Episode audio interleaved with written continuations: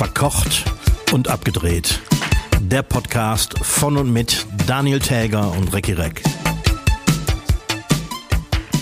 Die Vögel singen jeden Morgen. Naja, aber weil sie auch nicht zur Arbeit müssen, denke ich. Äh, hiermit begrüße ich alle Hörschaften zur 55. Folge von Verkocht und Abgedreht. Mein Name ist Daniel Täger, mir gegenüber sitzt Recki Seck. Re, Re, Recki Seck. Recki Sekt. Prost. Recki, Recki Seck auf Entfernung, diesmal wieder im Freistadt Eifel Obergeschoss. Ja. ja. Und du, ja. siehst so langsam aus wie so, ein, wie so ein Baumeister wieder mit deiner Latzhose. Bob der Baumeister, ne? Bob der ähm, Baumeister in seiner kleinen Werkstatt. die, die Latzhose und deine Werkstatt, die passen unfassbar gut zusammen. Ja, finde ich auch. Finde ich auch. Sag mal, aber ich habe mich so langsam an diese persönlichen Podcasts gewöhnt, ne? Ja, das hat was, ne? Ja, also die Entfernung hier ist, ist also hat man ja beim letzten Mal danach auch schon, aber ich dachte gerade irgendwie, och, jetzt hier wieder gegenüber sitzen wäre auch nicht schlecht. Ja, stimmt. Das stimmt. Ist irgendwie direkter, ne? Ja, aber ich äh, fahre nicht jede Woche in die Eifel. Nee. Bei den Spritpreisen. Ja, aber gestern Abend in Köln Diesel und Super 1,95. Unter 2 Euro. Ich habe jetzt heute noch gar nicht geguckt, aber mhm. dementsprechend voll war aber auch diese Tankstelle. Das ist klar. Und es ist natürlich traurig, dass wir uns über solche Preise schon freuen. Ja, aber man kann ja, ja, aber man kann ja auch nicht alle Preise immer wissen. ja. Ich, ich, ich ziele damit auf ein, ähm, auf ein Interview mit, äh, also von Scholz gegenüber der Bildzeitung aus dem letzten Jahr ab. Kennst du das? Nee. Das ist aktuell wieder total in, in den Sozialmedien das ist aus dem Juni im letzten Jahr und er wird über die Spritpreise befragt. Mhm. Und er antwortet in, also ich meine, da war der nur noch mal kein Kanzler, sondern ist noch betitelt mit Kanzlerkandidat. Aber er wird halt gefragt, gehen Sie noch selbst tanken? Äh, wissen Sie, wo der Benzinpreis überhaupt liegt? Und gehen Sie, äh, gehen Sie selbst tanken? Und dann sagt er, ja, ich gehe nicht selbst tanken, ich darf nämlich in Wald gar nicht. Also ich darf schon, aber ich richte mich nach der Empfehlung, äh, aus Sicherheitsgründen nicht selbst mein Auto zu fahren. Und das ist auch eines, das ich nur schwer bewegen könnte, weil es auch ganz besonders schwer ist.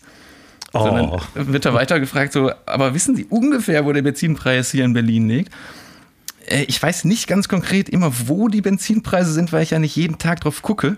Und ich habe ja auch ein ganz ordentliches ähm, Einkommen. Äh, deshalb gehöre ich ja nicht zu den Leuten, die jetzt immer, also auf den äh, letzten, also die also, die also ganz genau bei jedem Preis hingucken müssen. Also da könnte ich jetzt auch nicht viele Preise konkret sagen. das hast du schön zitiert. Ja, ich habe es im Wortlaut genauso abgeschrieben. Mhm. Weil der stammelt sich einen ab, weil er einfach ein sehr gutes Einkommen hat und nicht auf Preise guckt. Ja, ja. und nicht selbst. Wieder mal erwischt. Hm. Das muss man Merkel ja lassen. Ne? Die, die Merkel ist tatsächlich selbst einkaufen gegangen. Ja, oder ja, da gab es ja immer mal so Bilder. Ich weiß nicht, ob mhm. das so Werbeeinkäufe waren, um zu zeigen, ich gehe selbst einkaufen, aber. Naja, das nehme ich da schon ab. Gerade im, im Urlaub zum Beispiel, da ist die, äh, hat die sich nicht begleiten lassen von Sicherheitsbeamten oder hat auch nicht einkaufen lassen. Das, das nehme ich ja schon ab. Ja, aber auch wenn das Interview jetzt knapp neun Monate alt ist, das belegt so wunderschön, dass Scholz irgendwie irgendwo in einer Talkshow oder irgendwo sitzen kann, eine Stunde lang reden und gleichzeitig nichts sagen. Ja, auch das hat er heute im Bundestag wieder bewiesen. Ne? Hat er wie so ein Pastor geredet, irgendwie. Sehr langweilig und sehr langsam und sehr das ist alles so böse in der Ukraine und so. Und ähm, also dem konnte man echt nicht zuhören. Ich habe ich hab ausgeschaltet. Aber was hältst du denn von äh, Köln-Kalle, äh, Philipp, Philipp, Philipp, ich mache mir die Welt, wie sie mir gefällt? Oder wie, wie sollen wir ihn aber in Zukunft jetzt nennen? War der besoffen am Montag, als er gesagt hat, wir machen, wir machen wieder auf, komm. Ja, ich weiß auch nicht. Also ich höre so, dass ähm, der sich regelmäßig mit der, äh, mit der FDP auseinandersetzt und von seinem Bundeskanzler wenig Rückendeckung kriegt. Ja, also es, es gibt ja die Stimmen und die, also als gestern rauskam, es, die Quarantänepflicht bleibt trotzdem stehen. Mhm. es, gab, es gibt ja wirklich beide Stimmen. Ne? Zum einen, die sagen, als Politiker hat er falsch gehandelt, gibt den, äh, besitzt die Stärke, das aber zuzugeben und zu sagen, hier mein Fehler. Richtig, ja. Und ich berichtige mich dafür. Mhm. Andere sagen natürlich, was soll das jetzt? Jetzt, wo er äh, ähm, äh, Gesundheitsminister ist, funktioniert gar nichts mehr. Vorher konnte man ihn, äh, konnte man auf ihn hören und darauf verlassen. Und da hat er Nachdruck gehabt und jetzt schwimmt er da so rum. Aber also ich bin ja auch eher so auf der, auf dem Ufer, der sagt, ich meine, Politiker ist jetzt wirklich auch was anderes als Wissenschaftler oder Arzt. Ne? Der, hat, der, der muss Entscheidungen treffen und ich glaube, Politik ist ja auch immer so eine Art Kompromiss in allem. Immer, ja, ja, klar. Vor allem dann in so einer, in so einer Ampelkoalition, ähm, wo äh, eine Partei dabei ist, die eigentlich überhaupt nicht dazu passt. Von ihren grundsätzlichen Einstellungen. Mhm. Ja, ich, also. Aber, aber wie stehst du denn dazu? Dass er da jetzt innerhalb von vier Tagen, für drei Tagen von hier nach da rudert und wieder zurück? Also ich finde das Zurückrudern gut, weil es ist sinnvoll und äh, gehört auch eine gewisse Größe dazu, als Politiker da irgendwie äh, offen zuzugeben, ich habe einen Fehler gemacht. Die meisten Politiker hätten das jetzt einfach durchgezogen und für ähm, quasi ihren Willen erklärt, obwohl das eigentlich mhm. äh, überhaupt nicht gewollt war. Jetzt meine ich, also da, ich, da hat er seinen, seinen, seinen Mann gestanden und hat gesagt, okay, Scheiße gebaut. Aber er hat sich wahrscheinlich tatsächlich übertölpeln lassen. Das Montag sieht man auch. Ja, ja, das sieht man auch an diesem kuriosen Kompromiss. Äh, äh, morgen wird ja abgestimmt über die Impfpflicht. Die allgemeine Impfpflicht wird ja schon gar nicht kommen. Mhm. Ähm, und der, der Kompromiss, den man jetzt gefunden hat zwischen ab 18 und ab 50, ist ab 60. Ja. Das kann einem keiner erklären, oder? Ja, aber was ich gerade meinte, so wahrscheinlich genauso ein Kompromiss. Ja. ist wissenschaftlich jetzt nicht ganz so belegt, aber ist halt Nö. ein Kompromiss. Ist ein Kompromiss in irgendeiner Form, ja, ja. Ist eben nicht die Mitte, sondern ganz woanders. Aber apropos wissenschaftlich belegt, ich habe hier noch was zum Thema Masken. Wie, wie, hast du in der letzten in der letzten Woche so Thema Masken in der Öffentlichkeit erlebt? Ich habe mich äh, ziemlich geärgert darüber, dass äh, bei zwei Einkäufen, die ich gemacht habe in Supermärkten, äh, einmal der Discounter meiner Wahl hier äh, im Nachbardorf und ein äh, normalpreisiger Supermarkt hier im Dorf. Also Aldi ähm, und Rewe. Genau. ähm, bei im Rewe haben circa ein Drittel der Leute, die ich gesehen habe, eine Maske getragen. Der Einkäufer, echt? Ja. Also Personal hat Maske getragen äh, und von den Einkäufern ein Drittel. Beim Aldi war das Verhältnis etwas besser. Mhm. Würde ich schätzen, die Hälfte, aber da haben einige der Mitarbeiter keine getragen. Ich war ich, gestern Abend quasi zum ersten Mal nach dem Fall, nach dem Fall des Mundschutzes war ich einkaufen. Äh, und da war ich richtig erschrocken, weil die Mitarbeiter konsequent alle gar keine Maske auf hatten, auch nicht am Hals oder irgendwo. Mhm. Aber im ganzen Laden habe ich nur eine Person gesehen, also einen Einkäufer, der keine Maske auf hatte. Oh. Da war ich dann doch ein bisschen überrascht. Hm. Ich ja, bin auch so rein und dachte, jetzt mal, jetzt mal gucken. So, mhm. aber wo, worauf ich nämlich kommen wollte, wissenschaftlich belegt, die, das Max-Planck-Institut hat im Januar schon eine ähm, Studie rausgegeben, wie viel diese Maske denn überhaupt bringt. Und zwar in äh, Minuten zu Prozentzahlen. Äh. Also, ähm, wir beide stehen uns gegenüber. 1,5 Meter Abstand. Ich habe keine Maske auf, bin aber infiziert. Und du hast auch keine Maske auf. Ja. Dann äh, ist die Wahrscheinlichkeit nach 90 Sekunden bei 99,9 Prozent, dass du dich infizierst. Ich hätte es für, für harmloser gehalten, ehrlich gesagt. Nee, weil Omikron einfach so hart übertragbar ist. Mhm. So, also jetzt kommt mal 1,50 Abstand. Mhm. Jetzt kommt der, der zweite Fall. Ich habe keine Maske auf, bin aber infiziert. Du trägst aber FFP2-Maske. Nach fünf Minuten ist die äh, Ansteckungsrate nur bei 6%. Ja. Nach, nach 30 Minuten bei 32% und bei 60 Minuten in Anführungsstrichen nur bei 52% Okay, ich habe eine Zahl gelesen, dass ähm, die Wahrscheinlichkeit, sich zu infizieren, wenn du selbst eine Maske trägst, ist ähm, hundertmal kleiner, als wenn du keine Maske trägst. Genau, weil jetzt kommt's. Ich bin infiziert und habe eine FFP2-Maske auf und du hast auch eine FFP2-Maske auf. Ja. Also beide. Ähm, 5 Minuten 0,01 Prozent, 30 Minuten 0,08 Prozent und 60 Minuten 0,15 Prozent.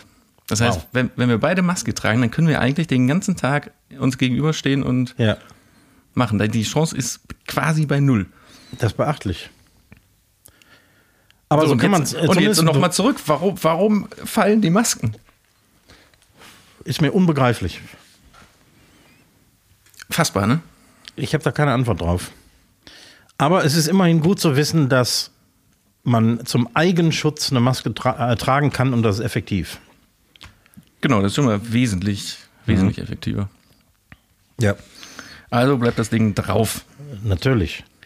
Aber jetzt erklär mir mal eines: Die Querdenker-Vollpfosten, die gehen immer noch auf die Straße. Ne? Zum Beispiel in, in Halle, glaube ich, gestern oder so. Was wollen die eigentlich noch? Fast alle Einschränkungen sind gefallen. Die, die Maskenpflicht ist weitgehend weg. Ähm, die allgemeine Impfpflicht kommt nicht. Ja, die haben sich aber dran gewöhnt und ist so nett. Vielleicht. Die, ja, die haben keine anderen Hobbys. Ja, das wissen wir doch schon lange. nee, aber echt, das habe ich gar nicht mitbekommen. Warum? ja, ja, ja. Man kann manchmal einfach nur, nur den Kopf schütteln und Nee, aber äh, kam da raus, wa- warum die da jetzt auf der Straße sind? aus dem gleichen Grund wie seit zwei Jahren. Hammer. Also Ich gegen nur- die Maßnahmen. Ich habe nur letzte Tage den, so, so Berichte über diese, diese Russland-Demo da in, wo war es, in Berlin oder wo? In Köln war auch eine. Ja, aber ich, ich war in Spiegel TV, glaube ich, ist da rumgerannt. Das, da war ich nur so völlig schockiert, weil ich glaube, das sind die gleichen, die vor einem halben Jahr noch bei, bei, den Querdenkern und bei den Ja, ja, ja. Anti-Coronas waren, die da jetzt stehen und sagen, Putin ist doch, Putin ist doch super. Da gibt es eine große Schnittmenge. Ich glaube, ne? Ja, ja. Aber uns bleibt echt nichts erspart. Ne? Erst die ganze Corona-Scheiße, dann die Flutkatastrophe, dann der Krieg in der Ukraine und weißt du, was jetzt auch noch kommt? Die Backstreet Boys-Touren. Oh Gott, haben die sich wieder reformiert? Anscheinend. Ich glaube, die brauchen Geld. Ja, wobei Backstreet Boys war ja schon auch eine der Boybands. Oder vertue ich mich jetzt gerade?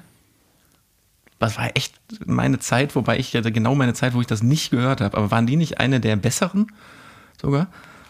Ist da nicht auch. Ja, jetzt Wenn es da so einen Maßstab gibt, vielleicht, ja. Der Robbie Williams kam aus einer anderen, ne? Das war Take That. Ja, vielleicht war verwechsel ich quasi- die jetzt. Nee, dann ich, ich halte mich jetzt raus, weil da bin ich ganz schlecht bei denen. Das war die britische Version. Okay. Ja, und aber hast du denn jetzt schon Karten gekauft oder was willst du mir damit sagen? Äh, nein. Möchtest du welche zum Geburtstag haben? Nein, auch nicht, danke. Aber war das tatsächlich deine Generation Popmusik? Das, ja, das war meine Generation, wobei ich zu der Zeit schon keine Popmusik eigentlich gehört, mehr gehört habe. Sondern mehr wirklich da schon selber Musik gemacht habe und dementsprechend erklärt sich ja in der Sache dann mehr so Rock und Jazz und so gehört habe. Oh, Jazz hast du auch gehört, mein Gott. Ja, jetzt kein, äh, kein Jazz-Jazz, aber. Nicht so ein Fiddly-Diddly-Diddly-Did. Nicht jetzt so, ne? Aber wir, wir müssen ja auch eigentlich mal jetzt äh, spontan unseren, äh, unseren Anti-Kriegssong ankündigen, ne? Ja, der ja gerade in der Mache ist. der schon sehr weit vorangeschritten ist, der da, der da heißt, ähm, schon wieder vergessen von schon wieder vergessen. Ja, äh, War, What is it good for? Genau. Ursprünglich von, von Edwin Starr, ist also ein Cover. Von unserer bisher nur virtuellen Band, die noch keinen Namen hat. Deswegen rufe ich auch dazu auf, ähm, macht mal Vorschläge für Namen. Vielleicht musst du ein bisschen mehr zu dieser Kapelle erklären. Ja, also das, die, die Idee ist, dass, äh, dass wir alte Covers irgendwie spielen, so aus äh, den späten 70ern in die 80er und die irgendwie neu interpretieren und äh, aufnehmen und dann auch irgendwann live spielen. Und äh, genau. Und War ist ja so ein Song aus den 60ern, das ist eine Ausnahme aus aktuellem Anlass, aber ansonsten so, äh, keine Ahnung, Elvis Costello und Stranglers und solche Sachen. Crowded ich- House, habe ich, ich heute dran ein- gearbeitet. Ich schließe einen Titelvorschlag schon mal aus: The Oldies. Darauf können wir gerne verzichten, genau. genau das, äh, wir sind ja erst im mittleren Alter. Genau, also wenn, wenn äh, unsere Hörer Vorschläge für Namen haben, immer gerne. Und wenn jemand einen Vorschlag hat, wenn einer irgendwie äh, technisch ein bisschen äh, versiert ist oder, oder so, ähm, ich suche nach einer Idee, wie man aus einem Song irgendwie auf einer Webseite per PayPal-Button oder so Spenden für die Ukraine generieren kann. Die Reichweite ist da. Ich weiß nur nicht, wie man das technisch umsetzt. Weil Spotify und Apple Music und so, da verdient man ja quasi nur Bruchteile von Pfennigen. Ja, Moment, aber du kannst ja, ohne dass ich da jetzt auch technisch groß drin bin, willst du, dass man äh, zwangsspenden muss und dann erst den Titel hören kann? Quasi eine, eine Funktion, wie man den Song gegen eine, einen Mindestbetrag, der gerne auch größer sein darf, aber gegen einen Mindestbetrag kaufen kann zum Download. Okay, weil äh, ansonsten könnte man sich mal, es gibt ja diesen PayPal-Button, den du äh, einprogrammieren kannst, Aha. der dann einfach auf ein PayPal-Konto verweist, aber dann hat das, ist der natürlich losgelöst von dem Song. Das heißt, du kannst den Song nicht erst hören, wenn man gespendet hat. Achso, aber könnte man nicht durch diesen PayPal-Button auf eine zweite Seite weiterleiten, wo man den Song runterladen kann? Bestimmt sind da draußen Leute, die das machen können. Ja, vielleicht, vielleicht kann das ja einer umsetzen. Das äh, würde mich freuen. Ja, und wo wir gerade hier bei Anti-Kriegs-Songs sind, ne? also ich mö möchte da gerne auch nochmal ein Thema ansprechen, was mich in letzter Zeit gerade im, im TV extrem ankotzt. Speziell jetzt seit, ähm, seit, den, seit, seit den bebilderten äh, Völkermorden, die da so passiert sind. Ne? Ja. Ja, Berichterstattung ja, aber muss man diese ganzen Leichen zeigen im Fernsehen? Die wurden ja in den ersten Tagen noch nicht mal geblurrt, also unscharf gemacht. Ja. So, was zur Folge hatte, dass ich von, also jetzt ohne Witz, ne, von Samstag auf Sonntag geträumt hat, ich wäre Corona-positiv. Und von Sonntag auf Montag habe ich geträumt, Russland greift Deutschland an. mein Gott. So, Das war jetzt nicht so das ganz entspannte Wochenende, muss ich mal ganz klar sagen. Und nicht, zu, nicht zuletzt, weil du machst die Glotze an und guckst dir tote, zerfetzte Menschen an. Ja, ich weiß auch nicht. Also das hat Äh. ja auch nichts mit Voyeurismus oder irgendwas zu tun. Nee. So, und das zweite Problem, was ich genau im gleichen Zuge festgestellt habe, Spendenaufrufe. Weißt du, wie die insbesondere bei, bei Privatsendern funktionieren? Nee. Es werden immer Guck ich so, ja nicht. so Zeitlupenbilder von weinenden Kindern oder so gezeigt. Ach, scheiße. So, ne, und das, natürlich funktioniert das. Ja. Irgendwie um, aber muss man, also die, es gibt da ganz speziell so auch ein, ein so ein Kind, was immer dann auch in diesem Standbild an der, an der Werbetafel da so in die, auf, auf, der, auf der Schulter von der Mutti so in die Kamera weint. Müssen die, also so die Kinder jetzt für instrumentalisiert werden? Bitte, also, Ja, das ist äh, echt bedenklich, muss ich sagen. also wahrscheinlich hilft das, den Spendensatz zu erhöhen, aber ich finde es richtig zweischneidig, richtig. Ja, ja, nicht gut. Also, ah. Ich hasse eh Klischees und das ist dann so wirklich voll äh, ins Klischee gehauen. Ja, das, das, das funktioniert nicht. Ja. Das soll mal gesagt sein an dieser Stelle hier. So, kommen wir zu etwas völlig anderem. Ich, ich hatte doch mal von der ähm, Sonderauflage der Dr. Oetker Restaurante Spinatpizza mit Fischstäbchen oben drauf erzählt. Jo. Der Zeitpunkt ist gekommen, ich habe sie mir letzte Tage gekauft Nein. und gegessen. Und? Jetzt ohne Witz, ne? Ich könnte so à la Scholz sagen, ich habe gar nicht auf den Preis geguckt. Also es stimmt auch so, ich habe wirklich nicht auf den Preis geguckt, aber ich hätte mir auch einfach sechs Fischstäbchen auf eine Spinatpizza von Dr. Oetker legen können. Wirklich, hab ich befürchtet. Faktisch wirklich genau das Gleiche. Genau das Gleiche. Und das waren, die, die, die Fischstäbchen haben genauso geschmeckt wie von, äh, wie heißt das, Captain Blaubeer oder wie heißt das? Äh, eine Iglu ist das, ne? Nee, die, also die haben auch eine Koop, steht auch vorne drauf. Das sind auch genau die Fischstäbchen. Ah, okay. du, du kannst ja nicht einfach völlig furztrocken da Fischstäbchen auf eine Pizza drauflegen und das in den Backofen schieben. Nee. Da, da muss ja noch irgendwas bei. Oder? so. Also, Entschuldigung, ich muss ja an dieser dieser Stelle sagen, ich habe mich drauf gefreut, aber nein, funktioniert gar nicht. Hast du denn dann irgendwie noch Remoulade drüber gekloppt oder so? Ja, klar. Sonst Ja, geht ja nicht anders, ne? da so ausgetrocknete Fischstäbchen die da, oben, da, da oben drauf liegen. Also, also nein. Ja, man muss auch nicht alles ausprobieren. Nee. So, ich hab, bin diese Woche dran mit Kategorien. Oder mit zweien zumindest. Jo. Die würde ich hier mal raus, rausposaunen. Ja, posaunen mal. Deine Lieblingskategorie, wen oder was gibt es wirklich? Oh ja. Diesmal habe ich eins, zwei, drei, vier, fünf absurde Weltrekorde, die es ins Guinness Buch der Rekorde geschafft haben. Okay.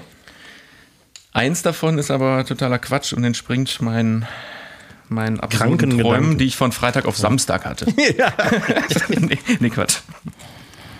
So, ähm, hast du was zu schreiben? Du musst ja vielleicht Ja. die Stichpunkte machen. Also, das erste wäre ähm, die Fussel aus dem Bauchnabel. 20 Jahre lang hat Graham Barker jeden Tag die Fusselreste aus seinem Bauchnabel Nabel gesammelt und in einer Dose aufbewahrt. 2010 schaffte er es dann mit 22,1 Gramm Bauchnabelfusseln in das Guinness Buch der Rekorde. 22,1 Gramm aus Einem Bauchnabel. einem, aus einem Bauchnabel. Rausgepult. Über 20 Jahre. Über 20 Jahre. Ja, ja, 20 Jahre lang hat er es gemacht. Also nicht eine Ladung. Nein! oh Gott, wie soll denn dieser Bauchnabel aussehen? Nein, er Ja, manche Tag, Leute können ganze, ganze Er hat jeden, jeden Tag hat er da Spielwaren bisschen, darin versenken. ein bisschen rausgepidelt. Okay, also äh, Bauchna Bauchnabelfussel über 10 Jahre gesammelt, 22,1 Gramm. 20 Jahre. So, nächster Rekord ist äh, Baumzerbissen. Der 39-jährige Timbersportler Stan Lewis aus Texas erlangt 2016 den Eintrag ins Guinness Buch der Rekorde, indem er in unter einer Stunde einen Baumstamm mit 56 Zentimeter Durchmesser durchgebissen hat. Der vorherige Rekord lag ich, ich verstehe immer Pissen. Pissen? Durchgebissen. Beißen. Durchgebissen. Wie ein, Baum, ein Baumstamm durchgebissen? Ja, Timbersportler, das sind doch die, die auch hier mit so Kettensägen und so oder auf, auf Speed immer die, die Bäume zerhacken und äh, durchbeißen. Und der hat's halt, er hat den Rekord ge gebrochen, indem er halt diesen 56 Zentimeter Durchmesserbaum in unter einer Stunde durchgebissen hat. Der Vorrekord lag bei 48 Zentimeter Durchmesser. Okay. Äh, nächster Fakt, die längsten Nägel der Welt. Eine Frau aus Walton in den USA hat folgendes geschafft. Mit ihren Fingernägeln, die eine Länge von 731 Zentimeter messen, ist sie seit 2013 offiziell die Frau mit den längsten Fingernägeln der Welt. Also 7,31 Meter. Ja. Äh, sehr ähnlich, der längste Bart der Welt von Sa- Savan Singh aus Kanada hat mit seinem 2,49 Meter langen Bart 2011 den längsten Bart der Welt. Mhm. Und das letzte sind 21 Studenten in einem Mini. Im Juni 2006 quetschten sich 21 Stu Studenten aus Malaysia in einen Mini Cooper. Die Regel war, dass alle Türen und Fenster geschlossen sein müssen. Okay. Das ist jetzt alles wieder so absurd. Das ist alles sehr absurd, ja. Also Fusseln, Bauchnabel, Baumzerbissen, die längsten Nägel der Welt, der längste Bart der Welt und 21 Studenten im Mini. Also 22 Gramm über, 10, über 20 Jahre. Erscheint mir gar nicht allzu viel. Also wenn ich bedenke, was ich mir immer raushole täglich. Vielleicht bist du das? Heißt du Graham Barker?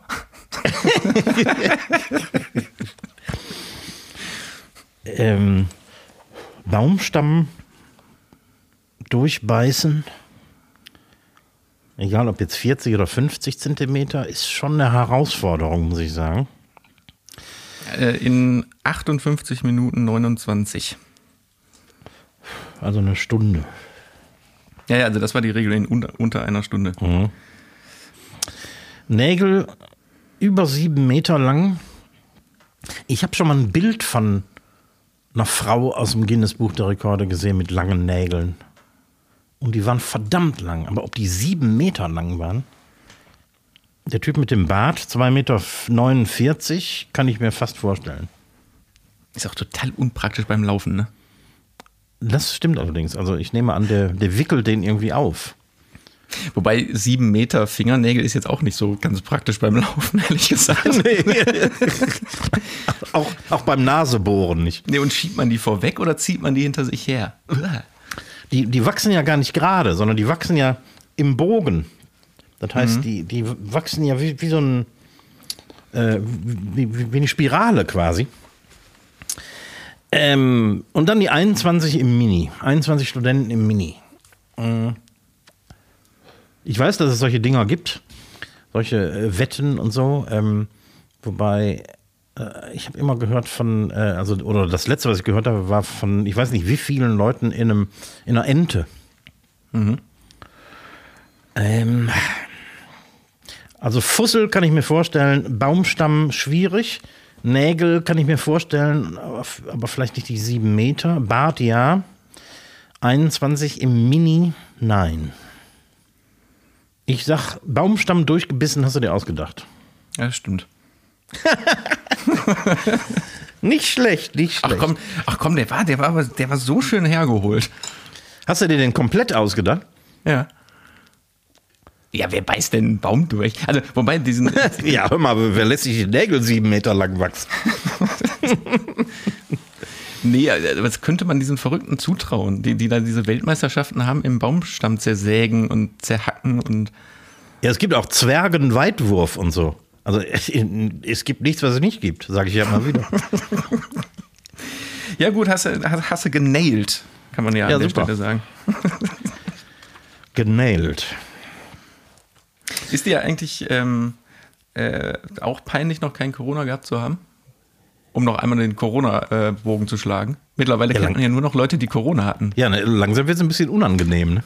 Ja, ein bisschen in so einer Runde und bist der Einzige, der kein Corona hatte. So, uh. Ist man dann ein Feigling oder so? Oder ein Kameradenschwein? Ja, nur weil du nicht irgendwas einatmen willst, was vorher in, in jemandem anderen drin war. Um es hm. mal so zu sagen. nee, vielen Dank.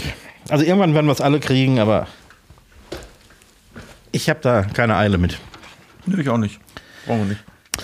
So, dann, äh, dann gibt es hier äh, die Gegenkategorie quasi, die Fragen an den TV-Mann. Mhm. Wobei ich habe eine langwierige Frage, die hat eigentlich überhaupt nichts mit, mit TV-Mann zu tun. Aber da denke ich seit Tagen drüber nach. Ich habe ähm, schon letzte Woche irgendwie habe ich so ein paar Informationen gehört und zusammengetragen und ähm, habe angefangen drüber nachzudenken. Es gibt so eine, so eine, so eine Art Parallelität zwischen äh, dem, der Ukraine und ähm, der Nachhaltigkeit äh, von Lebensmitteln insgesamt. Mhm. Äh, es ist ja so, dass ähm, die Ukraine und Russland zusammen, ähm, ich habe hier die Zahlen, muss genauer lesen, äh, 29 Prozent der globalen Weizenexporte produzieren die jetzt auch weitgehend ausfallen.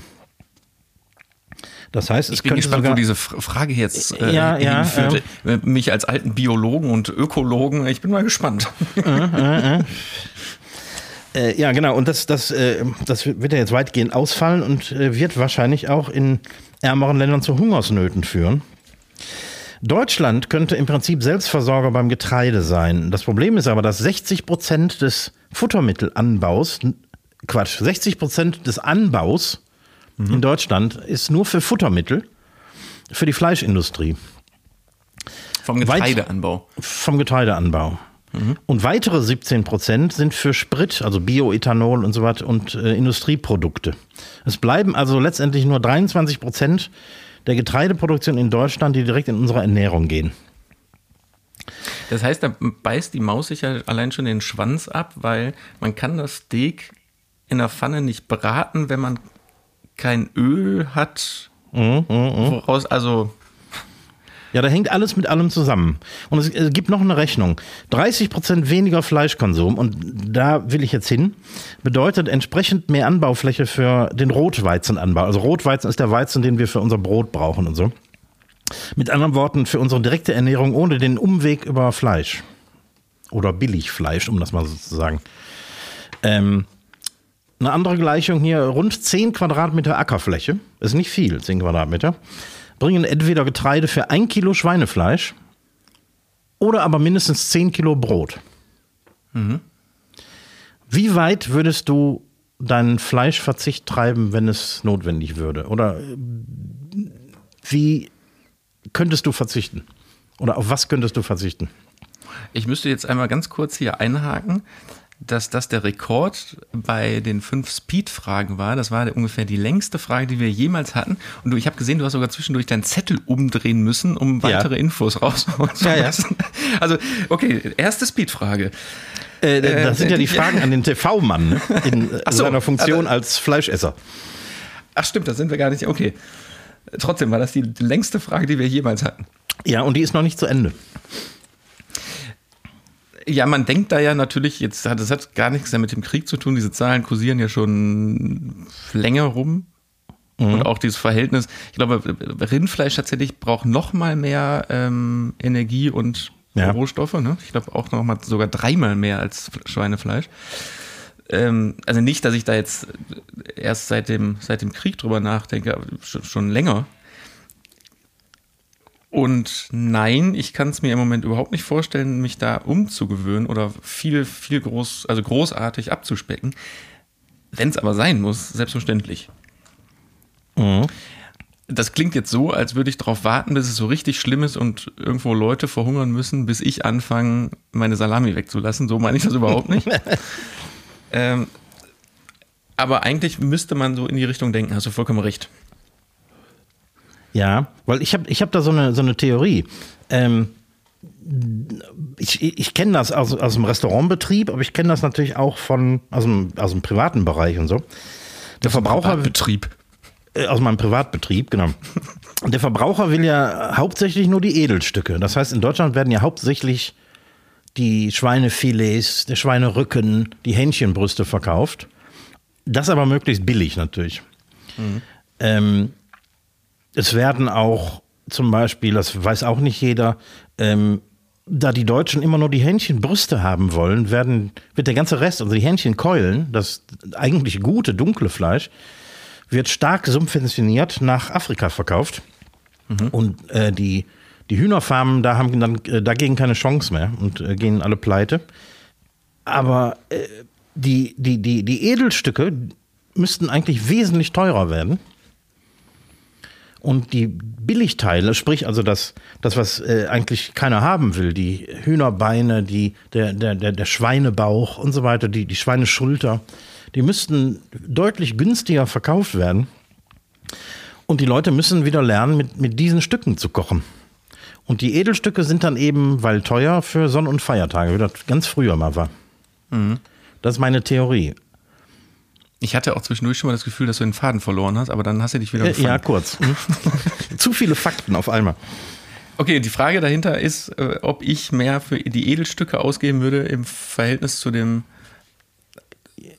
Ja, oder könntest du Rest. dich umstellen und könntest du ähm, damit leben, die preisgünstigeren Teile zu kaufen und zu verzehren? Ja, Scholz wird jetzt sagen, ich habe ja auch ein recht ordentliches Einkommen. äh, nee, Quatsch. Ja, wieso nicht? Also, ich meine, nehmen wir mal so ein Beispiel Hackfleisch, ne? Hack, Hackfleisch, glaube ich, wenn man das, selbst wenn man das durchgedreht an einer, an einer Fleischdecke kauft, wird aus nicht großartig minderwertigen Stück, Stücken Fleisch durchgedreht, sondern da ist schon okayes Zeug drin. Das stimmt, obwohl man eigentlich noch billigeres Fleisch nehmen könnte. Ich wollte gerade sagen, also da könnte man ja schon mal sagen, Hackfleisch kann man wirklich, klar, Knochen sollte man weglassen und Zähne und so, aber Ja. da könnte man schon mal ordentlich einsparen, glaube ich. Und Das stimmt, Hackfleisch ist, ja. ein, ist, ein, ist ja ein unfassbarer Absatzmarkt in Deutschland. Aber ich meine, wieso nicht? Ich meine, ne, es gibt so viel, so viel Stücke vom, vom Fleisch, was jetzt abgesehen vom, vom Filet, vom äh, Rumsteak und sonst wo ist, was, was man gut nutzen kann. Wird leider nicht getan. Und deswegen ähm, brauchen man wir so weil viel man kein Geld Futtermittelgetreide. Weil man kein Geld mehr verdienen kann. Genau. Das ist richtig. Das ist aber auch ein First World Problem, ne? Also in anderen Ländern Ja. wird das schon anders, äh, anders geregelt. Ich denke mal, wenn du irgendwo in Indien eine Kuh kaufst, da bleibt nichts von über. Ja, das war. Äh, Also industriell betrachtet bleibt von einem deutschen Schwein auch nicht viel über. Aber ein Problem ist, dass ungefähr 20 Prozent der Fleischproduktion in Deutschland auch weggeworfen werden. Und im Übrigen, das ist noch so eine Zahl, die ich gefunden habe, 25 Prozent des gesamten Getreides in der EU, äh, auch das, was eben aus der Ukraine importiert wird oder aus Russland, wird, äh, also wird in den Haushalten verschwendet. Das geht auch in Müll. Und das ist ungefähr die Hälfte des Getreideexports aus der Ukraine. 25 Prozent? Mhm. Aber was passiert damit? Das geht in den Müll. Wird schlecht oder wird einfach nicht verarbeitet und dann irgendwann weggeworfen. Ich meine, was meinst du, was die Leute mit dem ganzen gehamsterten Mehl machen? Glaubst du, die backen jeden Tag? Nee, das wird ja irgendwann auch ranzig oder du hast da Genau. die, die, die äh, äh, Motten drin. Die Motten drin. Da wird unglaublich viel weggeworfen. Und wenn wir, wie gesagt, 30 Prozent weniger Fleisch essen würden, könnten wir deutlich mehr oder könnten wir uns deutlich besser selbst versorgen in Deutschland. Und 30 Prozent ist jetzt nicht wirklich viel, ne? Nee. Das, Also ist, etwas mehr, als, also es sind 10 Prozent mehr, als das wir an Fleisch ohnehin in den Müll werfen. also ich sehe mich hier gerade im Zugzwang, eine Lösung anbieten zu müssen. Kann ich aber nicht. ich, kann, ich kann dir da jetzt gerade keine Lösung für anbieten, aber ja, du hast vollkommen recht. Das wäre ein Ansatz, den man mal auch politisch verfolgen sollte. Und politisch heißt in dem Fall dann ja auch äh, wirtschaftlich. Weil ich glaube, die Wirtschaft, der Wirtschaft ist ja sehr daran gelegen, aktuell noch möglichst viel Filets zu verkaufen. Ja, natürlich. Weil von, von dem Billigfleisch ist das ja immer noch das teuerste. Ja. Ja, ich glaube, da muss man komplett umdenken. Und ein wenig verzichten. Ja, aber du wirst mich nicht auf so, um, um mal auch in die Richtung zu kommen, auf so Erbsen-Fleischersatzprodukte bekommen. Ne? Ich habe es auch immer Nee. mal ausprobiert. Weil ich ja, ich interessiere mich ja für so Sachen einfach dann auch. Aber das funktioniert nicht und ich bin immer ja der Meinung, Fleischersatz ist ja schon ein Widerspruch in sich. Entweder Genau. hast du Fleisch oder du hast kein Fleisch. Wahrscheinlich wird da in den nächsten Jahren genetisch so ein bisschen was ja passieren. Die forschen ja dran rum, so Ja. sich selbst vermehrende Zellen zu bauen. Ja, aber wenn ich äh, mich pflanzlich ernähren muss, will, dann muss ich jetzt keinen Soja, Schnetzelbums oder irgendwelches Eierprotein in Form Nee, einer. Fri Frikadelle in mich reinschaufeln. Das funktioniert nicht. Nee, da esse ich lieber gutes, ehrliches Gemüse. Und äh, habe ich letztens noch gelesen, gerade bei diesen Erbsenproteinprodukten, da ist der CO2-Stempel zum Beispiel nicht wesentlich besser als bei Fleisch, ne? Das glaube ich. Weil die, weil die Produktionskosten auch da in die Höhe, also Wasserproduktionskosten, das ist alles, alles auch nur halb, halb so gut und gesünder ist es äh, auch nicht Nee, wesentlich, das, nee. weil da auch einfach Scheiße drin ist in diesen Produkten. Ja klar, das, das ist komplett äh, hochgradig verarbeitetes äh, Zeug da drin. Also das kannst du mit einer Aubergine nicht vergleichen. Ja. Vielleicht sollten wir mal Reibe, Reibe so, ähm, äh, ach, das war gar keine Aubergine, das war Zucchini-Reibekuchen. Sollten wir vielleicht einfach mal machen. Ja, ja, ja. Haben wir schon. Kommt aber, kommt aber noch nicht, dauert noch. Äh, Dauert noch, genau, genau. Meine nächste Frage wendet sich tatsächlich direkt an den Fernsehmann. Äh, wer denkt sich eigentlich die unzähligen Doku-Soaps und ähnliche Formate aus? Gibt es da professionelle Formatschreiber oder? Meinst du die Grundidee da drin oder jede Folge eins, also die Stories in den einzelnen Folgen? Sowohl als auch. Also Grundformate werden ganz oft ähm, gekauft im, im Ausland, weil es das Format dann in irgendeiner Form schon gibt. Also zum Beispiel ein ganz blödes Format äh, The Office ist gekauft worden und ist dann in Deutschland zu Stromberg geworden. Ja. So, also da, da gibt es so diese Grundformatierung, dass da so der, der Kauz im Büro seine Leute um sich schart. Das gibt es, das ist geschrieben. Und dann kommen die, kommen in dem Fall dann die deutschen Autoren oder die, die Folgenautoren hin. Und das sind ja, bei so Serienautoren Teams, die dann die Stories schreiben. Also ich will nicht wissen, wie viele Autoren zum Beispiel bei so einem, so einem Daily-Format wie Unter uns oder Gute Zeiten, Schlechte Zeiten sitzen. Weil dies, ne, das ist ja auch, das ist ja nicht jede Folge in sich abgeschlossene eigene Geschichte, sondern es wird ja über Monate ziehen sich da ja irgendwelche Handlungsstränge durch. Ja. Nicht, dass die jetzt sonderlich tiefgehend wären, aber das muss ja trotzdem von vorne bis hinten irgendwie Sinn machen. Werden. Mhm. Und Nee, wie da, sieht das da bei diesen, sitzen, da sitzen Aut zig, zig Autoren drin.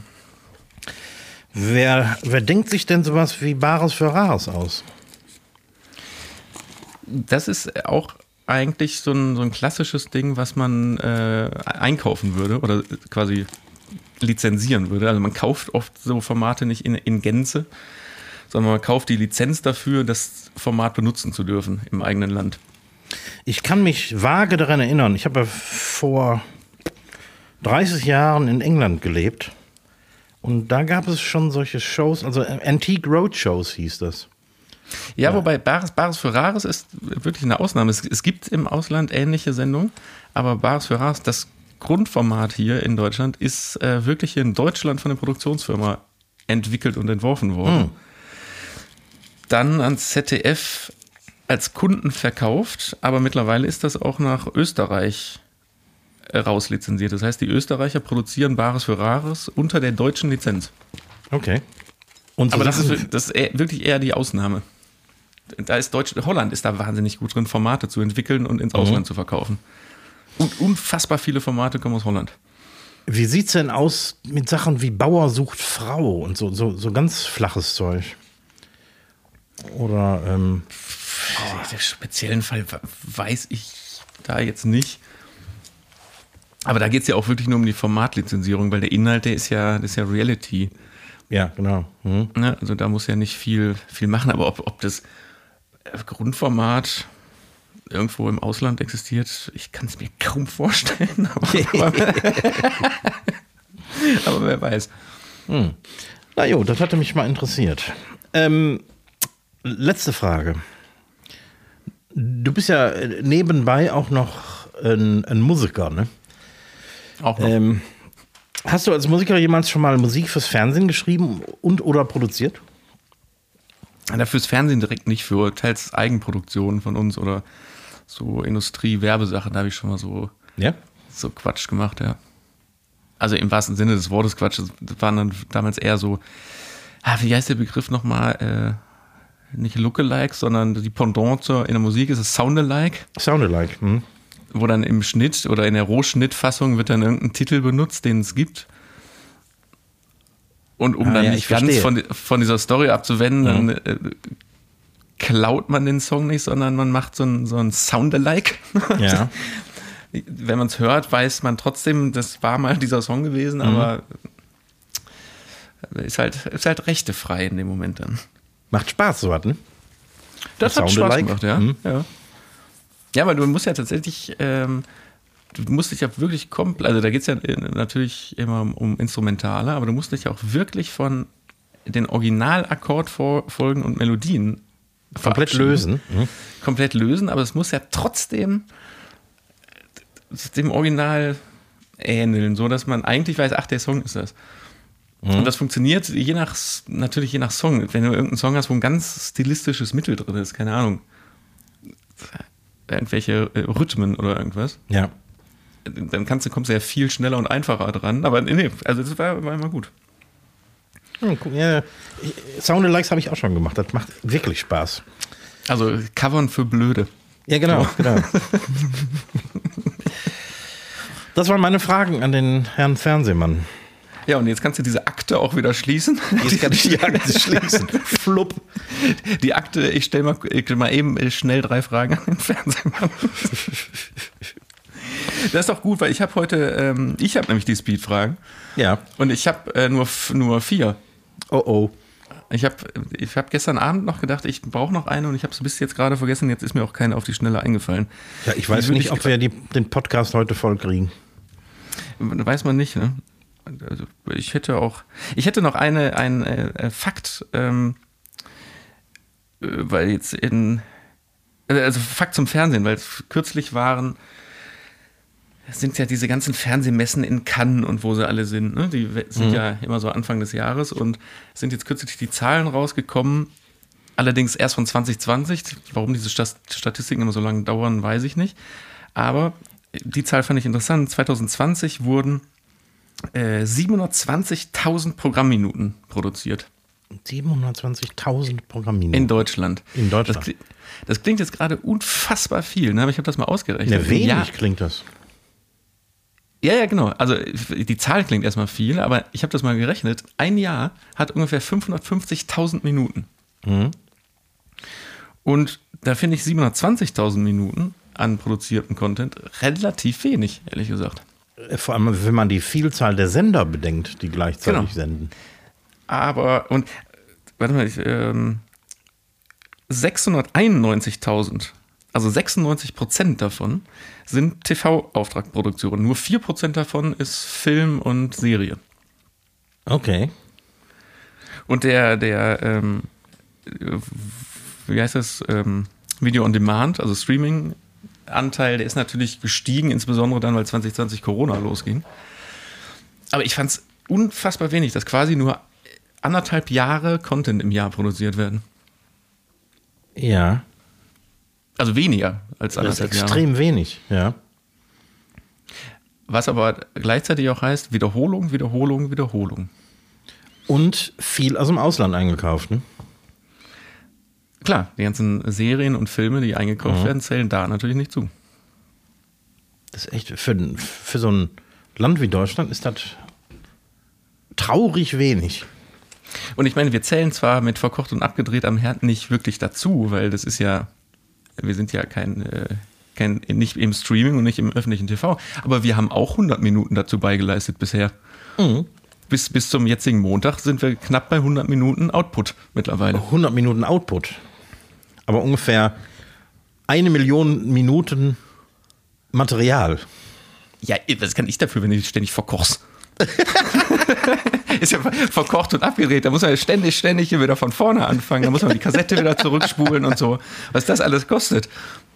Du, du bist jedes Mal abgedreht, das war das Problem. So, komm, erste Frage. Ähm, sammelst du etwas? ähm, nicht Jeder, aktiv. der dich, dich jetzt hier äh, bei mir auf meinem kleinen iPad sehen würde, äh, hätte die Antwort parat. Ich drehe mich gerade um. Ja, komm, du Äh. sammelst schon Gitarren, oder? Ich habe mal Gitarren gesammelt, aber ich habe viele wieder verkauft, als ich den Laden hier aufgemacht habe und etwas Kapital brauchte. Also ich hatte mal einige recht wertvolle alte Gitarren und davon habe ich noch eine übrig, aber ich habe in der seitdem habe ich einige gebaut. Also ich, ich, ich bin kein Sammler, ich bin dann eher ein Bauer. Ja, gut, mit den Gitarren war jetzt auch nicht vielleicht ganz so ernst gemeint, aber hast du irgendwas, weiß nicht, bist du so ein typischer Kleingeld äh, in, in einem großen Glassammler oder. Nee, gar nicht. Überhaupt nicht. Nee, hast du. äh, Nee. Nee, nee, nee. Ich habe zehn analoge Kameras, aber da kommt auch keine mehr zu. Ich habe alle, die ich haben wollte. Und deswegen würde ich mich auch nicht als Sammler bezeichnen. Nee, ich glaube, beim Sammeln geht es ja schon darum, das hört nie auf. Ja, genau. Also ein Sammler sagt ja nicht irgendwann so, jetzt habe ich genug Briefmarken oder jetzt habe ich genug Kleingeld im Glas. Ja die, ja, die suchen immer. Also insofern bin ich kein Sammler, nee. Keine Sammlerleidenschaft. Okay. Kochbücher. Ja. Ich habe ich hab mal nicht sehr professionell, aber ich habe Kochbücher gesammelt, die bei der Flut äh, ohne Ausnahme, doch bis auf eine Ausnahme, eins habe ich zu Ich Hause. erinnere mich. Äh, die sind natürlich alle den, den sprichwörtlichen Bach runter. Und ich habe wieder so ein bisschen angefangen, aber äh, wenn mal, ich das- eine Da Sammlerleidenschaft könntest du doch jetzt richtig anfangen, Bücher, zu- Kochbücher zu sammeln. Ja, Kochbücher sammeln, genau. Es gibt gar nicht so viele gute. Also ich, mich interessieren eher so die, die Klassiker und ähm, da gibt es in Deutschland fast gar nichts. Deswegen gucke ich immer im, im Ausland und äh, sprachlich bin ich natürlich auch relativ beschränkt. Also sagen wir mal, ein Kochbuch auf Italienisch oder Französisch könnte ich noch soeben lesen. Englisch auf jeden Fall, aber darüber hinaus hört es dann bei mir auch auf. Deswegen suche ich dann auch immer zumindest die englischsprachigen Ausgaben von palästinischen Kochbüchern oder sowas in der Art. Wir lassen es einfach dabei stehen, du bist sprachlich relativ beschränkt. Genau. Aber kennst du diese, ich nenne sie mal in Anführungsstrichen Kochbücher, die im Supermarkt an der Kasse da oben Ja. äh, so stehen? Kenne ich. Ich habe da irgendwann mal vor, vor Jahrenden, habe ich mal so, so ein kleines, die sind ja so nur so DIN A5 groß. Ich weiß nicht, warum ich es gekauft habe, aber wahrscheinlich, weil vor mir jetzt einfach zu lange gedauert hat, habe ich das Buch Hits mit Hack gekauft. Weil ich dachte, vielleicht sind da Hits mit Hack. Ähm, das kann ich dir gerne mal zeigen. Das, das, das ist wie, wie eine, ein Interview mit Olaf Scholz. Da steht, stehen tausend Gerichte drin, aber irgendwie nix, weil das ist alles, wo du denkst so, nee, kannst, kannst du nicht machen. Ich kenne die Dinger von, von Tante und Oma und so. Also kannst du vergessen. Das sind so die, die Groschenromane der Kochbücher. Genau, genau so ist das. So, nächste Frage, die kannst du, glaube ich, auch mit einem Wort äh, beantworten, vielleicht, eventuell. Glaubst du, irgendwann ist in dieser Welt wieder alles in Ordnung? Äh, nein, Punkt. Haben wir, danke. Nee, ich, als ich die Frage aufgeschrieben habe, dachte ich so daran, war überhaupt jemals, seitdem wir beide leben, alles in Ordnung? Genau. Weil dieses früher war alles besser, ist ja totaler Quatsch. Jeder sagt ja in jener, jeder Generation immer, wo früher war alles besser. Nee, ist nicht so. Es gibt bestimmte Aspekte, wenn man, äh, sagen wir mal, ähm, etwas isoliert Dinge betrachtet, findet man natürlich immer Dinge, die früher besser waren. Aber im Großen und Ganzen, ich meine, ich bin aufgewachsen im Kalten Krieg und Zu Zeiten des Kalten Krieges, sagen wir mal. ja, zu, zu Zeiten des Kalten Krieges. Ich, ich habe ihn auch nicht selbst verursacht, sondern ich war nur Zeitzeuge. Und als dann 89, 90 irgendwie äh, die Welt plötzlich ein besserer Ort wurde, ähm, haben wir uns natürlich alle einen Ast gefreut. Aber wie man heute sieht, ist das alles nicht von langer Dauer. Nee, absolut nicht. Weil Nee, deswegen es- glaube ich, kann man das gut zusammenfassen mit, Ja. nee, wird nicht wieder alles nee, wird nicht, wird nicht.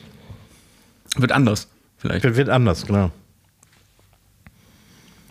Ja, müssen wir leider so stehen lassen, glaube ich. Ja, ja. Der Mensch ist grundsätzlich ein Arschloch. Vor allem, wenn es um Geld und um Macht geht. Das, Das- ist eine und das- das wird sich nie ändern. Hm? Das ist eine Tip-Top-Überleitung zu meiner nächsten Frage. Ähm, wir hatten ja mal über das Thema Klopapier gesprochen. Wie rum man die Rolle aufhängt. Mit? Ja. Lappen nach vorne oder Lappen zur Wand. Genau. Da habe ich dir jetzt die weiterführende Frage zu. Bist du Falter oder Knüddler? Oh. Also ich habe mal eine Statistik darüber gelesen. Du wirst es nicht glauben. Die Zahlen sind mir jetzt nicht mehr so parat, das ist lange her, aber circa 90 Prozent der Deutschen sind Falter. Zähle ich mich zu, ja? Ich mich auch. Ich weiß aber, weil ich auch schon in England gelebt habe und mit äh, ich eine, eine englische Tochter habe, äh, die ich, äh, als sie klein war, zum Klo äh, begleiten musste. Die ist eine Knüll, Kn- wie heißt das? Knüllerin. K- Knüddlerin. Eine Knüddlerin. Also die, die Angelsachsen, Engländer, Amerikaner, ich glaube auch die Australier, die, äh, die knüllen ihr Klopapier zusammen.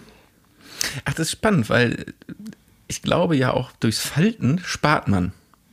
Das glaube ich auch. Also du kannst, du kommst ja mit, sagen wir mal, zwei, maximal drei Blättern kommst ja beim Falten aus. Ja. Also nicht insgesamt, sondern ne? also Außer du hast Magen-Darm, dann brauchst du auch mal vier, Ja. fünf Blätter. gut, aber beim Knüddeln, um einen Knüddel zu machen, brauchst du ja schon fünf, sechs, sieben. Ja, Jedes ja, Mal. Mhm. Und mein, meine, meine Tochter hat auch in, mit drei, vier Jahren hat dann immer ähm, meterweise Klopapier abgerissen und dann das alles zusammengeknüttelt und sich den Arsch damit abgewischt. Gut, also wir sind, wir sind äh, echte deutsche Falter. Ja. So, jetzt äh, aus ganz aktuellem Anlass. Ich habe gerade äh, gestern habe ich äh, eine Hose bestellt und enorm darauf geachtet, äh, dass einen Reißverschluss hat und keine Knöpfe. Bist du mehr der Knöpf oder mehr äh, Typ Reißverschluss an der Jeans? Ähm, ich achte da nicht drauf, wenn ich, wenn ich mir eine Hose kaufe. Ähm, und es ist mir fast egal, muss ich sagen. Echt? Aber Ja. Knöpfe, Knöpfe finde ich. Dafür ist der Reißverschluss doch entworfen worden. Ich finde, der, der, der Knopf hat doch an der Hose keine Daseinsberechtigung. Gar keine. Einen Knopf hat jede Hose. Ja, oben. Aber es geht ja auch zum beim im, sagen wir mal, äh, außerhalb im Stehen pinkeln geht es ja auch darum, Reißverschluss auf, zack, fertig, Pipi machen. Ja, okay, ich gebe zu, wenn man äh, an einer Hecke pinkeln will, ist das mit den Knöpfen schwierig.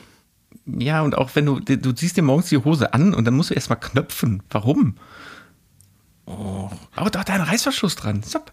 Der einzige Nachteil, den ich sehe, wenn ich mir als, äh, als Koch, äh, passiert das ja öfter, äh, mal in den Finger geschnitten habe und muss mir dann eine, eine, eine, beknöpfte Hose anziehen, das ist manchmal schwierig. Wie, wie hast du, schneidest du dir die Finger dann ab? Oder? Nein, nicht ab, aber ähm, man hat ja dann schon einen Schnitt im Finger, der sich wahrscheinlich auch ein bisschen entzündet oder so. Und meistens ist es ja dann Daumen oder Zeigefinger. Und damit macht man sich ja die Knöpfe zu. Mhm, okay. Gut, letzte Frage, ganz schnell eben, ähm, weil die, also die gehört dazu. Wann hat es bei dir als Kind aufgehört, dass du äh, Unterhosen mit Schlitz haben wolltest? oh. Also, also, kennst du, ich hatte das als Kind, ich wollte Unterhosen, aber unbedingt immer mit Eingriff, mit Schlitz. War, war, wie unpraktisch ist eine Unterhose mit Schlitz? Du, bis du da den, den, den, den, den äh, da rausgelullert hast, die kannst du da einfach runterziehen, fertig. Stimmt natürlich. Was, was, wovon habe ich nie drüber nachgedacht? Ich glaube, als Kind ähm, vor allem, wenn man bedenkt, äh, wann ich geboren wurde und wann äh, ich meine Kindheit verbracht habe, es gab nichts anderes als mit Eingriff. Ist das eine, ah, ist das eine zeitliche Geschichte? Nee, aber es gab es in, in, meiner Kindheit auch noch. Ja, ja die gibt es ja bis heute, aber kein Mensch kauft sowas noch, außer Opas. Ja, und wirklich diese Benutzung, das ist ja nicht so, als wäre da einfach vorne ein Schlitz drin, weil dann wäre es ja Quatsch für, eine Unterhose, sondern muss ja auch das völlig um, umständlich. Das geht ja um drei Ecken. Ja. Und hast du schon mal alte Männer beobachtet beim Pinkeln in der Kneipe? Also nicht in der Kneipe, sondern am, äh, am Klo, am, am Pissoir. Nee. Wenn die, die haben eine bestimmte Handhaltung. Also die halten die Hand nicht so, wie man eine Zigarette hält oder nicht, äh, also nicht wie man einen Gartenschlauch hält, sondern die drehen die Hand andersrum. Ja, doch, das habe ich schon mal gesehen. Von oben. Und von, von oben halten die mhm. den Kollegen. Und dann, wenn die fertig sind und, und das Ding wieder einpacken wollen, und die haben nämlich so, ein, so, ein, so, ein, so eine Unterhose mit Eingriff, dann, dann müssen die, ich, ich kann diese Haltung gar nicht nachmachen, die müssen so, so ein bisschen ihren Arsch zusammenziehen. und drehen den dann wieder so da ein. Und, und drehen den wieder rein, weil der, der muss ja irgendwie von alleine da wieder rein. Ach, okay. So, ich finde, das sind äh, wunderschöne Schlussworte ja, für, ne? diese, für diese Folge. Ich möchte nur noch mal sagen, weil wir sind ja jetzt auch, ähm, guck mal, wir sind jetzt auch wieder knapp bei einer Stunde. Ähm, Empfehlung der, kennst du den Podcast der Zeit? Der Zeit? Von der, von der Zeitschrift Zeit. Äh, nee. ähm, der heißt Alles gesagt. Und mhm. das Anstrengende an diesem Podcast ist, die haben halt sehr interessante Gäste, oft Politiker, jetzt in dem Fall äh, habe ich reingehört, äh, Kevin Kühnert. Das Problem ist, das Format heißt alles gesagt, weil der Podcast geht so lange, bis alles gesagt ist. Also oh. bis der Gast sagt, alles klar, zu dem Thema habe ich jetzt alles gesagt. Der letzte, äh, die letzte Folge mit Kevin Kühnert, 7 Stunden 55. Im Ernst? jo. Scheiße. Ja, und da sind oft Folgen, also ne, da sind auch Folgen bei, die dauern nur zwei Stunden, aber die dauern ganz oft, je nach Politiker oder je nach, nach äh, Gast, dauern die echt manchmal vier, fünf Stunden. Boah. Das kann man nicht wirklich hören, aber es ist trotzdem entspannt, äh, da mal reinzuhören, wenigstens. Oh. Oder interessant vor allen Dingen. Deswegen, wir beeilen uns jetzt hier. Ähm, nächste Woche verkocht und abgedreht am Herd am Montag. Ansonsten hören wir uns nächsten Donnerstag zur 56. Folge dann wieder. Er hört uns auf allen Portalen, Spotify, Deezer und etc. YouTube Like da lassen. Die letzten Worte gehen an Recki. Tschüss. Ja, es ist alles gesagt. Ich verabschiede mich ganz ohne Eingriff und Abschütteln. Wir hören uns nächste Woche. Maret Jod schwenkt der Hut.